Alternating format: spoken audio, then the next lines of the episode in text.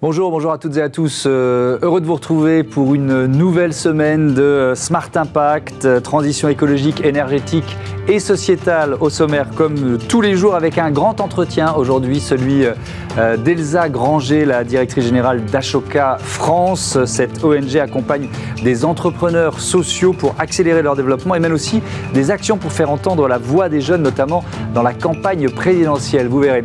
Et puis dans Smart Ideas, on va découvrir ensemble Evertree. C'est une entreprise qui propose une résine végétale innovante pour la, la filière bois et euh, aménagement intérieur. Voilà pour les titres, c'est le grand entretien tout de suite.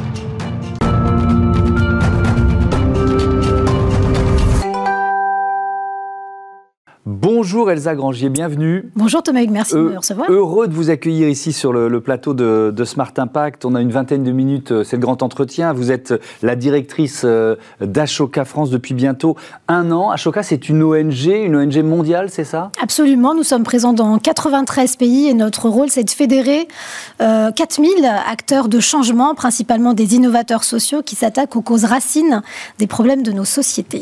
Oui, donc c'est vraiment une, une ambition qui est très très euh, euh, vaste. Il y a combien de membres en France, par exemple? Ça représente quoi le réseau français? En France, euh, l'ONG, enfin l'association, puisqu'on a un statut d'association loi 1901, existe depuis une quinzaine d'années maintenant, et nous accompagnons près de 75 innovateurs sociaux qui justement changent profondément le système. Mais je pense qu'on y reviendra. Mais oui, on va y revenir, et puis on va prendre des, des, des, exemples. Mais alors, je, voudrais vous poser des questions un peu plus personnelles parce que vous avez fait plusieurs métiers. Vous aviez créé avidemaman.com comme c'était en 2011. Vous avez été journaliste sur euh, France 5, sur BFM TV, sur France 2, vous avez produit des documentaires. C'est quoi le lien entre euh, ces vies professionnelles? L'engagement, en fait, l'engagement, c'est marrant parce que souvent on me pose la question qu'est-ce qui a été le déclic? Et je crois que j'ai malheureusement j'ai pas de déclic. C'est viscéralement euh, en moi, c'est ancré. Voilà, l'injustice, ça m'a toujours euh, beaucoup frappé quand j'étais euh, plus jeune.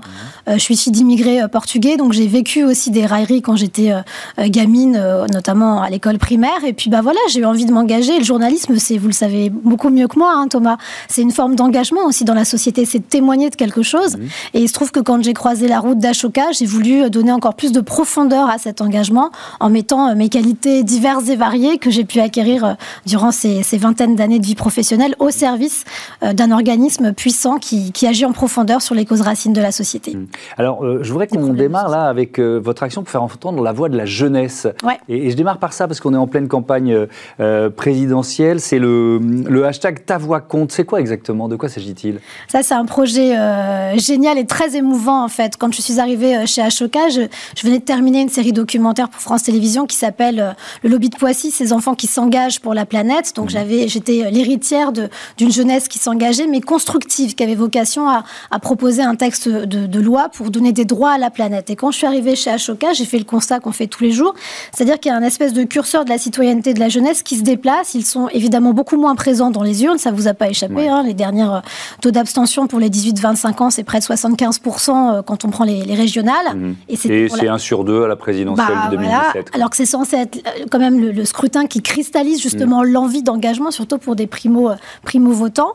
Et pour autant, quand vous regardez les statistiques, 75% des jeunes de 16-25 ans sont engagés dans des associations.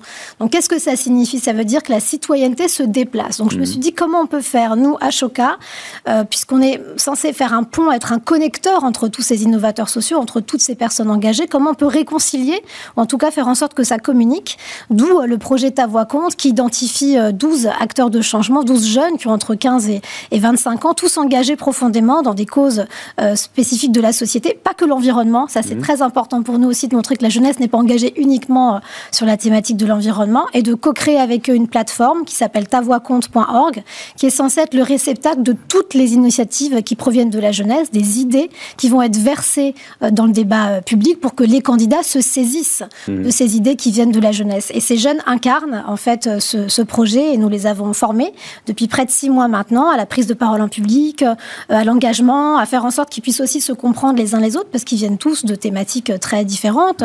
Je pense à Amine qui travaille sur les quartiers nord de Marseille, comment on réconcilie justement les populations des quartiers nord. Je pense à Yanis qui est à la tête du réseau Lycée en transition, qui fait en sorte que tous les éco-délégués de France puissent se parler, faire transitionner les lycées vers plus d'écologie. Mhm. Donc vous voyez, c'est des typologies de personnes assez, assez différentes différentes. Qu'est-ce qu'il y a d'autre comme cause? Bah, Vous avez, euh, je pense à Valeska qui travaille sur le féminisme. Elle a 15 ans, elle est colleuse au Mans, elle est très engagée sur cette partie-là. Mmh. Il y a également Maëlle Roudot qui a créé un kit pédagogique à destination des écoles primaires pour que les professeurs s'en saisissent, pour expliquer ce que c'est que les enjeux environnementaux de façon systémique et pas simplement la mmh. décarbonisation et autres. Ça va devenir quoi? Euh, ça va devenir des propositions Ce sont des propositions. Ce sont déjà des Vous propositions. Vous avez déjà sur le site une trentaine de propositions qui ne viennent d'ailleurs pas uniquement que du collectif de Ta Voix Compte, parce que ça c'était important pour nous aussi. Mmh. Vous savez, quand il y a une élection présidentielle qui arrive, toutes les associations y vont avec leurs petits livres blancs, leurs petites mmh. propositions, et puis on avance tous en silo, en petit optimiste comme ça sur notre océan, et puis on se fait un peu de la houle les uns les autres. L'objectif c'était que sur Ta Voix Compte, vous puissiez avoir toutes les idées et que les 15 idées les plus plébiscitées par l'audience qui va venir sur ce site puissent être portées directement auprès des candidats. Est-ce que ça, ça frémit du côté des candidats? Est-ce que vous voyez certaines idées qui commencent à être un peu, je sais pas, récupérées, modifiées, digérées? En tout cas, ce que je peux vous dire, c'est qu'ils veulent nous rencontrer, puisque l'initiative vient d'être lancée, le site vient de sortir, mmh. avec ses déjà 30 propositions qui viennent aussi bien des apprentis d'Auteuil que du Parlement des jeunes. Donc on a essayé vraiment de fédérer euh, tout le monde. Mmh. Et euh, quelque chose me dit que oui, certaines vont être euh, intégrées dans les programmes. L'idée, c'est pas tant qu'elles soient intégrées dans les programmes, Thomas. L'idée, c'est qu'elles soient mises en place ça, c'est sûr. Mais pas sans les jeunes. Ce ne soit pas seulement des promesses. Mais non, et pas sans les jeunes. Ça aussi, c'est important parce que souvent, c'est ça. On prend une idée, hmm. ça fait joli sur la photo, on est tous très contents, et puis derrière, il ne se passe pas grand-chose. Et notre objectif, c'est qu'on puisse faire monter les jeunes aussi en, compétences pour qu'ils aident à la mise en place de ces idées-là. Parce que si on les fait sans eux, ce ne seront pas les mêmes idées, elles vont être dévoyées. Est-ce que ça rejoint d'une certaine façon ce que vous aviez lancé en, 2017 lors de la présente, précédente présidentielle? C'était une, quoi, une plateforme de comparaison de programmes, c'est ça? Oui, je suis assez cohérente dans la vie au final. Hein. Voilà, tous les cinq ans, euh, je reviens. Mais j'ai pensé à ça en voyant le, le, succès de l'appli euh, Élise. Génial. Ah ouais. Vous trouvez ça bien? Ah bah moi je trouve ça. Oui, parce qu'en fait ça recrée du débat dans les familles euh, sous forme d'application et puis c'est très ludique. Maintenant, il faut quand même réfléchir aussi à justement l'histoire de la, de la réception des données qui sont stockées à un endroit, donc ça il faut faire attention. Mhm. Mais je trouve qu'en tout cas ça recrée de la conversation dans les familles sur un débat politique qui avait l'air d'être assez ignoré de la plupart des citoyens, donc c'est bien. Mhm. Alors je reviens à ce réseau d'entrepreneurs sociaux. comment vous les sélectionnez? C'est quoi les critères? Donc on a cinq critères et c'est vrai qu'Ashoka est très, euh, comment dire, très rigoureux sur la façon dont on sélectionne. Première chose à garder en tête, c'est que ce sont principalement des structures non lucratives. Ça c'est important. Donc beaucoup d'entrepreneurs de l'économie sociale et solidaire. Oui, mais avec des statuts juridiques d'association. D'accord. De modèles associatifs. Ça c'est très très important parce mmh. qu'ils sont là pour réparer des causes, les causes racines des problèmes de société mmh. euh, et donc potentiellement être une forme de R&D des politiques publiques. Ça, c'est la première chose. Ensuite, on a cinq critères. Évidemment, quand on va chercher un entrepreneur, on va qualifier la fibre entrepreneuriale. Ça, c'est logique. L'innovation, en quoi cette idée est vraiment innovante? La créativité, euh, dont euh, l'innovateur social euh, fait preuve. Et après, vous avez deux critères qui sont très spécifiques à Ashoka. Le premier, c'est ce qu'on appelle la fibre éthique. C'est-à-dire, qu'est-ce qui meut l'entrepreneur social quand il décide de résoudre un problème de société? Parce qu'en fait, comme nous sommes sur un impact, un impact systémique, donc avec une traction très longue, mmh forcément, l'investissement psychologique personnel doit être lié à quelque chose qui vient toucher et qui raconte quelque chose de l'histoire de l'entrepreneur lui-même. Et c'est pour ça que vous avez 90% des entrepreneurs sociaux suivis par Ashoka dans le monde qui sont toujours à la tête de leur organisation. Parce que changer le monde, ça prend pas deux ans et c'est mm. pas un coup. Et on n'a pas envie de faire des licornes de cet environnement-là. Ça aussi, c'est important de, le rappeler. Et l'autre critère, bah, c'est celui euh, sur lequel euh, je glissais euh, en en parlant, c'est l'impact systémique. C'est-à-dire dans quelle mesure l'entrepreneur social avec lequel on discute s'attaque à la racine d'un problème de société, va être en capacité de faire comprendre que ce qui est important, c'est plus la croissance de son idée que la croissance de son organisation. Donc, vous voyez, mm-hmm. c'est un peu antithétique avec le monde auquel moi j'ai fait face euh, en, entrant à l'EM Lyon et puis après en étant pendant dix ans euh, dans le privé. Donc il va véritablement mettre en place toute une armada, je dirais, d'aller chercher des partenaires qui vont lui permettre de déployer son idée et en plus de mettre en place des modes de coopération, de co-leadership. Ça c'est très important aussi. On n'est plus dans un rapport de client-fournisseur avec son environnement et il va tisser un écosystème où en fait tous les dominos vont bouger en même temps pour que le mm. système entier puisse, euh, puisse se modifier. Oui. Euh, les, les, nouveaux, euh, vous dites fellows, c'est ça oui, Fellow Ashoka. Voilà, en, de 2021, il y, en a quatre, on en a reçu d'ailleurs certains ici même. Moussa Camara, par exemple, pour, les, pour les déterminer. En revanche, Sarah Zouak, c'est quoi l'association Lalab? Je ne l'ai pas, encore rencontrée. Sarah, Sarah Zouak, elle s'attaque en fait au, à l'intersectionnalité des femmes musulmanes. Donc elle est vraiment sur ce, qui est quand même un sujet hautement polémique à certains égards. Et elle, mmh. elle travaille profondément pour essayer d'expliquer qu'est-ce que c'est que l'intersectionnalité, mmh. euh, comment on peut faire en sorte de mieux intégrer, de, au-delà de vivre ensemble, parce que clairement on vit ensemble, qu'est-ce qu'on peut faire ensemble surtout pour euh, modifier le regard, changer les représentations qu'on peut avoir et faire évoluer en fait ces biais cognitifs. Mmh. Euh, vous les accompagnez comment dans leur développement Avec quels moyens? C'est du, du coaching C'est quoi les leviers que vous activez en fait? Déjà on les accompagne à vie. Ça, c'est extrêmement important de le dire aussi. Alors, d'abord financièrement pendant trois ans, euh, sous forme de bourse mmh. qui, leur est, euh, qui leur est octroyée. C'est combien? Bah, ça va entre 30 jusqu'à 50 000 euros par an. Donc, vous voyez, c'est pas neutre. L'objectif, c'est de faire en sorte que ces entrepreneurs sociaux puissent se consacrer à 100% à leur innovation sociale. Parce que, je vous le rappelle, ce sont des statuts d'association. Mhm. Donc, ça veut dire que souvent, on est soit euh, perfusé par la philanthropie, soit euh, par les pouvoirs publics. Donc, il y a un moment, il faut qu'on puisse les aider aussi à être, à pas, pas tirer le diable par la queue, si je puis dire. Donc, trois ans euh, financièrement. ils sont entre 5 à 7 hors Covid, je dirais 5 à 7 par an à être sélectionnés par Ashoka. Euh, donc ça, ça, vous montre la volumétrie financière aussi qui est consacrée. De notre côté, ce qu'on va chercher comme argent pour les mhm. aider? Et ensuite, euh, ils entrent dans, une, dans un système d'accompagnement euh, par évidemment Ashoka global. Mhm. Vous avez tout un système de formation.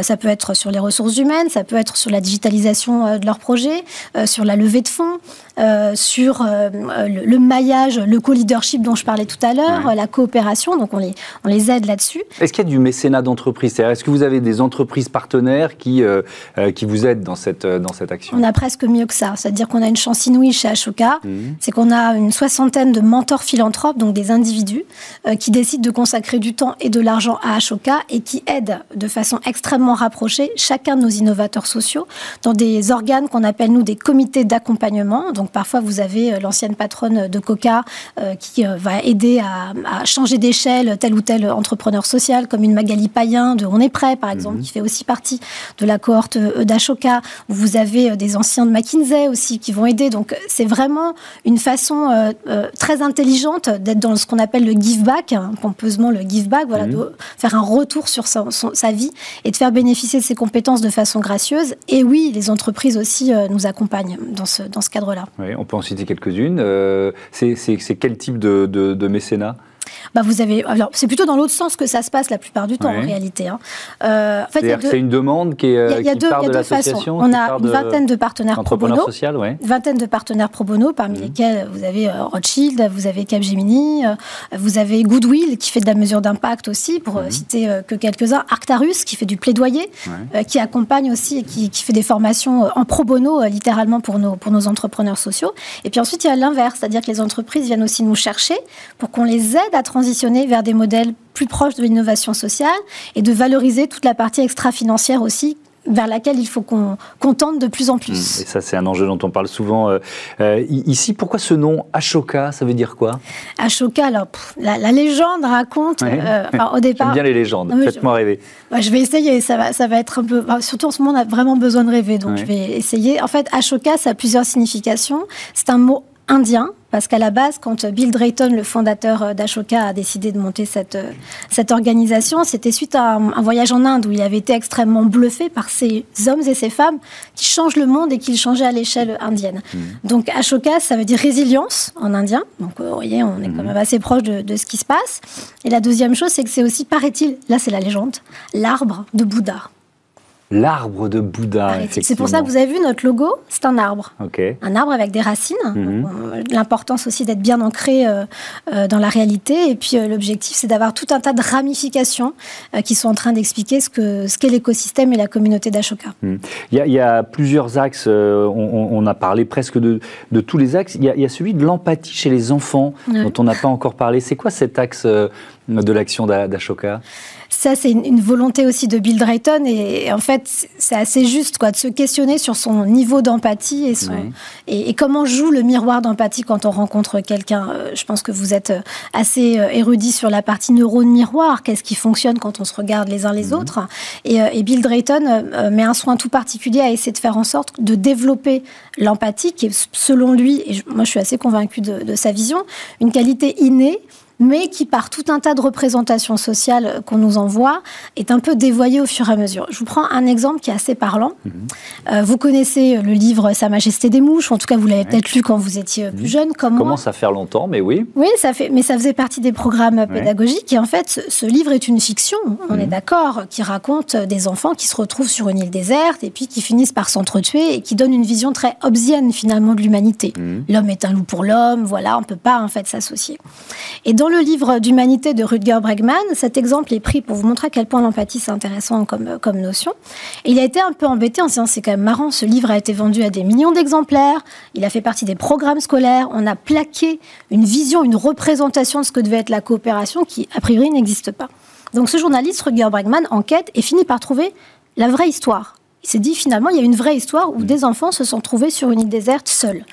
La première chose qu'ils ont fait, bon, ils s'en sont sortis et 50 ans après, ils étaient encore amis.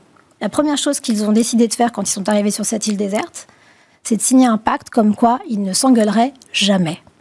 Et ça a marché. Et grâce à la coopération, ils ont tenu comme ça sur cette île et ils ont mmh. été sauvés.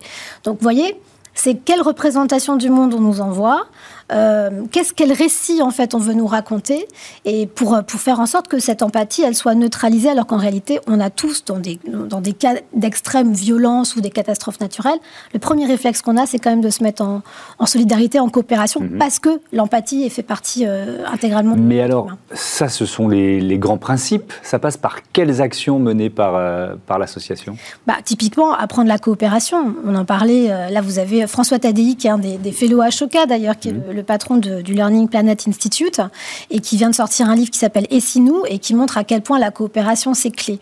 À partir du moment où vous développez dans, vos projets, et ça passe par l'école, primaire, enfin même mhm. maternelle, hein, quand vous regardez euh, maternelle, primaire et, et, secondaire, quand vous mettez en place des projets collectifs où chacun est partie prenante et a une responsabilité individuelle parce qu'elle a une responsabilité dans le groupe, automatiquement, vous allez être plus en questionnement sur qu'est-ce que ressent l'autre, comment je peux l'aider, euh, et moi aussi, je vais lui faire passer mes émotions. Mhm. Et puis tout ça va se mettre beaucoup plus positivement en fait et, être moins moins pris par les représentations sociales qu'on peut avoir en fait. Mhm. Si, je reviens sur euh, l'innovation euh, collective qui est euh, l'un des enjeux, l'un des axes principaux de l'action de d'Ashoka et, là vous avez le recul du, temps et alors il y a ce qui s'est passé en France non mais pas vous parce que ça fait moins d'un an enfin à peine un an, Mais, mais dans l'histoire de, de l'association en France ou ailleurs C'est-à-dire que, est-ce qu'il y a un, grand exemple, un exemple plus marquant que les autres de cette, innovation collective euh, efficace? Vous voyez ce que je veux dire? Euh, alors, si je devais reprendre, bah oui, en fait, je vais vous prendre un exemple tout bête. Euh, Jimmy Wells, le patron de Wikipédia, c'est un fellow Ashoka. D'accord. C'est assez parlant de voir dans quelle mesure, quand tout le monde contribue de façon efficace à avoir un rôle spécifique, on peut avoir la première encyclopédie du monde qui est accessible avec quand même, dans la plupart du temps, vous le constaterez, des informations qui sont, euh, qui sont vraies. Oui, qui sont vraies. Il faut, il faut être prudent quand on utilise Wikipédia, mais en général, c'est, euh, effectivement euh, efficace. vous voyez, les, les, les, gendarmes de Wikipédia, ce sont vous et moi potentiellement. Oui, bien sûr. Oui, donc c'est l'action et l'intelligence collective que vous portez. Bah, bien sûr. un dernier mot sur le, un autre tiens, de, vos, de vos fellows de 2021. On a parlé de Sarah Zouak, Moussa Kamara, on l'avait reçu ici, Boris Tavernier aussi pour, pour VRAC. Pour tout le monde, c'est formidable. Mais non, mais c'est bien. Et le réseau EcoHabitat, rappelez-nous ce que c'est, Franck Bio. Ah, Franck Bio, c'est une innovation assez géniale. Franck Bio, il s'attaque à la rénovation énergétique des propriétaires publics précaires, mais vraiment la grande précarité mmh. française qui n'a pas forcément accès à la rénovation parce qu'avant même de pouvoir rénover son habitat, même si c'est pris en charge par l'État, vous avez toute une batterie de dossiers à remplir. Et autant vous dire que quand vous êtes, vous êtes soit analphabète, soit vous n'êtes pas en capacité de comprendre ces, ces dossiers-là, vous ne pouvez pas les remplir. Donc Franck, il agit, c'est un peu une, caisse, c'est-à-dire qu'il il avance financièrement les travaux, euh, il met en place euh, des bénévoles qui vont identifier aussi qui sont ces publics précaires pour aller réussir à, rénover l'habitat.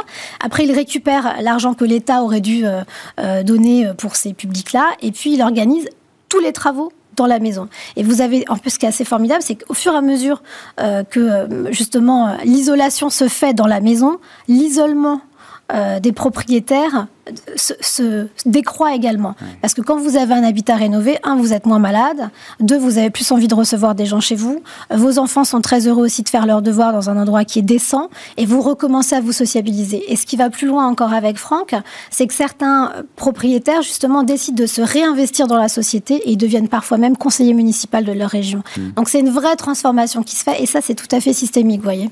On, termine avec euh, la prochaine promotion 2022. Est-ce qu'ils est doivent est-ce qu'il non mais euh, euh, euh, on postule comment ça marche en fait? Souvent, souvent on se fait nominer dirais. C'est-à-dire que nous, on a un peu des oreilles partout mhm. et on organise aussi des comités euh, de nominateurs parce qu'on a un enjeu aussi chez Ashoka, c'est de faire en sorte que ces entrepreneurs sociaux soient représentatifs de la population française. Donc mhm. il y a une volonté aussi d'être dans une, euh, dans une image assez réaliste de la diversité et mhm. pas montrer qu'une seule typologie euh, d'entrepreneurs parce qu'on veut changer le monde. ça veut dire l'ouvrir dans, dans, sa grande diversité.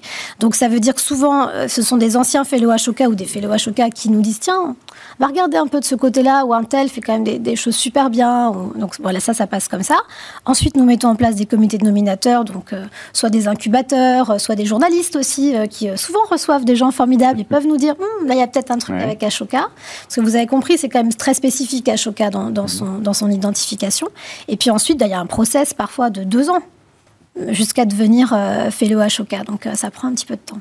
Merci beaucoup, merci Elsa euh, Grangier. Bon vent à euh, Ashoka. On passe tout de suite euh, à Smart Ideas.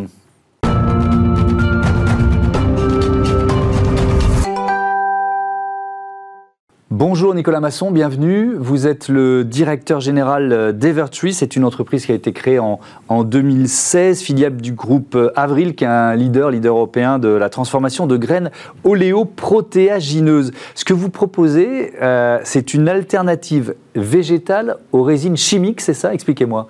Oui, bonjour. Donc effectivement, c'est exactement ce que vous avez décrit on propose une solution euh, qui a été développée sur la base de produits végétaux, de tourteaux oléoprotéagineux, donc riches en protéines, mmh.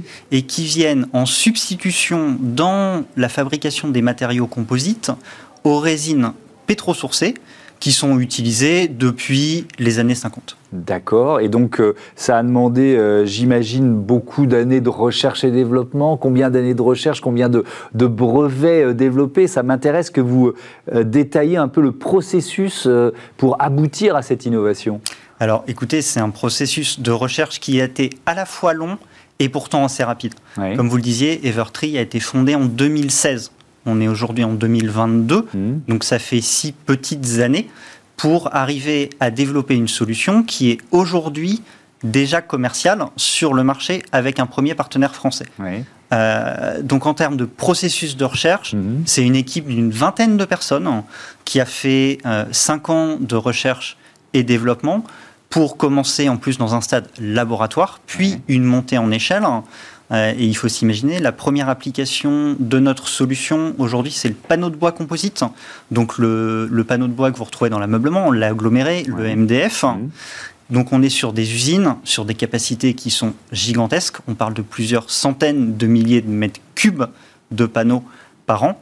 Donc évidemment, des problématiques à résoudre en termes de solutions techniques, chimiques, mmh. et des problématiques de processus. Oui, c'est-à-dire qu'il fallait passer à l'échelle rapidement, quoi. C'est que ce soit Exactement, exactement. Et puis ce qui marche sur votre paillasse à l'échelle d'un panneau qui fait 20 cm sur 20 cm, mm. à l'échelle d'un panneau qui fait 3 mètres par 2, c'est un tout petit peu plus compliqué. Ce qui fait qu'effectivement, nous avons aujourd'hui déposé une série de brevets. On a une vingtaine de brevets à la fois sur la composition chimique, mm-hmm. chimique végétale de notre solution mm-hmm. et euh, sur le process de mise en œuvre à l'échelle industrielle.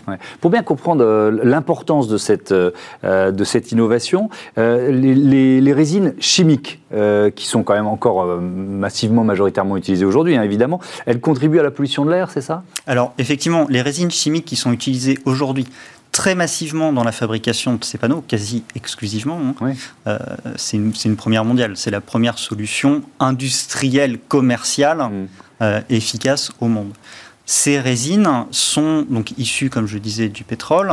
et euh, sont principalement une résine est utilisée majoritairement de par son prix et son efficacité qui mmh. s'appelle l'urée formaldéhyde.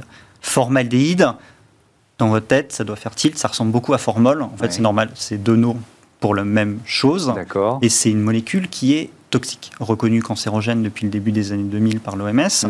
et qui malheureusement va se dégager dans l'air intérieur.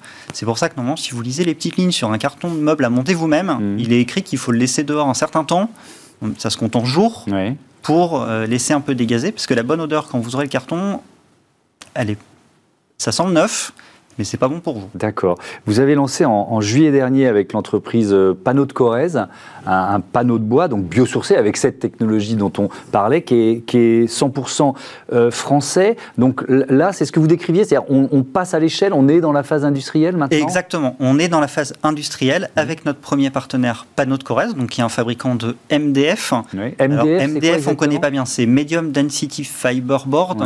Souvent, en France d'ailleurs, on en dit c'est du médium. Mmh, médium, c'est une marque en réalité qui est d'ailleurs une marque de panneaux de Corrèze. Ce sont les panneaux que vous allez retrouver notamment par exemple sur les portes de vos cuisines. Ils sont un peu plus denses, ils sont un peu plus propres, on va mmh. pouvoir les peindre, ça fait une très belle finition, un panneau très qualitatif. Mmh. Et donc avec panneaux de Corrèze, effectivement, à travers une nouvelle gamme qu'ils ont lancée qui s'appelle Next, ils lancent ce nouveau panneau biosourcé mmh. sur le marché. Et ce qui est, c'est une belle histoire. En plus, c'est une histoire française. D'un côté, vous avez la résine qui est issue de produits de l'agriculture française, mhm. du colza, du tournesol, et de l'autre, vous avez une société qui est située en Corrèze, qui va utiliser du bois qui est situé dans un rayon d'une centaine de kilomètres autour de l'usine, pour ce qui est un premier panneau 100% français, et végétale. Hmm. Donc première mondiale, c'est ce que vous, disiez tout à l'heure. Est-ce que l'idée c'est de multiplier ce type de, de, partenariat, finalement de créer une sorte de, d'écosystème au sein de cette, euh, cette filière de, de l'ameublement ou de la décoration? Alors exactement. C'est pour ça d'ailleurs que Evertree souhaite aller au-delà d'être un simple fournisseur de produits, euh, de produits collants. Hmm. Euh, l'objectif, c'est de rassembler la filière. On, essaye de lancer un projet qui s'appelle Green by Evertree hmm. pour avoir des acteurs qui sont engagés de la même façon dans cette filière euh, pour faire, au-delà de faire un panneau qui est biosourcé, en réalité, c'est se rassembler pour faire un meuble qui est le plus biosourcé possible et sans produits nocifs et toxiques. Hmm. Ça veut dire quoi? Ça veut dire qu'aujourd'hui, on a travaillé sur le panneau. Par contre, il y a des entreprises euh, qui travaillent sur, par exemple, les lacs, donc sur les finitions. Mhm. Parce que finalement, vous pouvez avoir un très beau panneau en dessous. Si vous finissez avec une laque qui est toxique, ce ne sera pas mieux. Donc en réalité, il faut rassembler différents acteurs qui ont des solutions. Il y a des solutions qui existent sur le marché. Il y a une vraie appétence des consommateurs pour ce type de produits. Euh, si vous êtes amené à faire de la peinture chez vous, mhm. je pense que vous ferez attention au type de peinture que vous utilisez. Mhm. Et bien là, c'est la même chose. Et ce qu'il faut maintenant, c'est se mettre tous ensemble pour arriver à amener ces produits sur le marché, donc à amener les fabricants et les distributeurs de meubles à utiliser ces solutions pour que vous et moi, on puisse les acheter. En, quelques secondes, euh, il nous reste peu de temps, euh, vous venez, votre résine végétale vient d'être labellisée Solar Impulse Efficient Solution. C'est évidemment une, une reconnaissance, c'était au mois de novembre. C'est quoi Aussi une ouverture sur un marché mondial, d'une certaine façon? Alors, oui, tout à fait. Déjà, c'est une très belle reconnaissance pour mhm. le travail, euh, le travail qui a été réalisé. Et puis, c'est une vitrine, c'est une façon de mettre en avant cette solution, tant auprès euh, des sociétés, des sociétés françaises, et comme vous le dites, c'est une ouverture sur le monde. Et ça nous donne accès, c'est un accélérateur pour avoir accès à des entreprises qui sont intéressées par ces solutions-là. Et euh, aujourd'hui, il y a des milliers de solutions qui sont mises sur le marché. Donc, Solar Impulse permet de mettre en avant certaines de ces solutions et on est très fiers d'avoir été labellisé. Merci beaucoup Nicolas Masson, à, bientôt sur, euh, sur Bismart. Voilà, fin de cette émission. Merci à toutes et à tous euh, de la fidélité à Bismart, la chaîne des audacieuses et des audacieux. Salut.